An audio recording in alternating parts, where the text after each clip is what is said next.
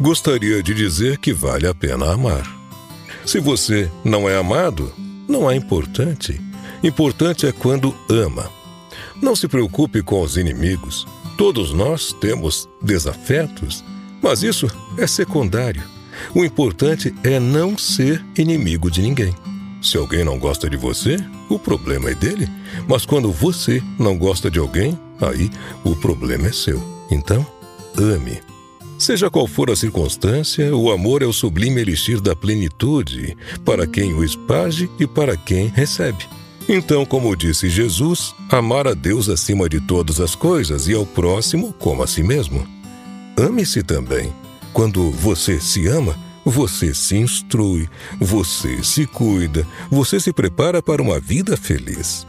É somente quando você se ama que você é capaz de amar também a outra pessoa, porque amando-se, você pode perceber as dificuldades que existem para o indivíduo abandonar as suas imperfeições, as suas mazelas e tornar-se a tolerância, a compreensão, a fraternidade e, por fim, o amor.